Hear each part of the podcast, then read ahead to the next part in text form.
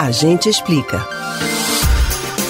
Em todo o Brasil, milhões de pessoas ainda não voltaram para receber a segunda dose da vacina contra a Covid-19. Na maioria das vezes, o número refere-se àqueles idosos que foram os primeiros a receberem o imunizante, mas que não retornaram para completar a imunidade. A situação preocupa muito os especialistas que temem pela saúde dessas pessoas, pela falta de avanço na vacinação e em tudo mais que isso possa refletir. Tem quem ache que tomar uma dose da vacina já é suficiente para se proteger. Mas na realidade, quem toma só a primeira dose tem imunidade incompleta e tem mais chances de adoecer de quem tomou as duas. Quer entender mais da importância da segunda dose da vacina? A gente explica. Quem não completa o esquema vacinal está mais sujeito à infecção em comparação com as pessoas que receberam as duas doses.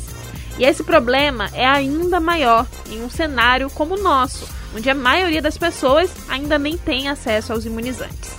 Como se não bastasse isso, a aplicação parcial pode favorecer versões mais resistentes do coronavírus.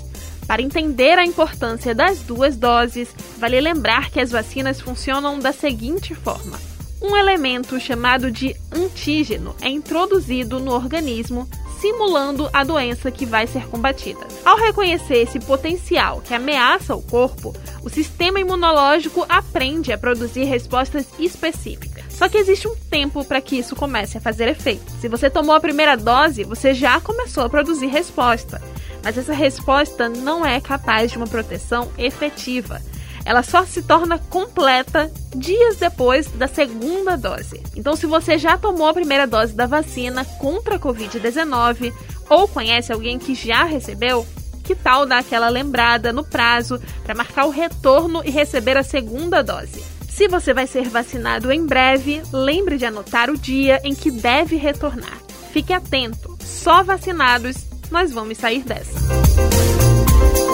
Você pode ouvir novamente o conteúdo desses ou de outros a gente explica no site da Rádio Jornal ou nos principais aplicativos de podcast: Spotify, Deezer, Google e Apple Podcasts. Beatriz Albuquerque para o Rádio Livre.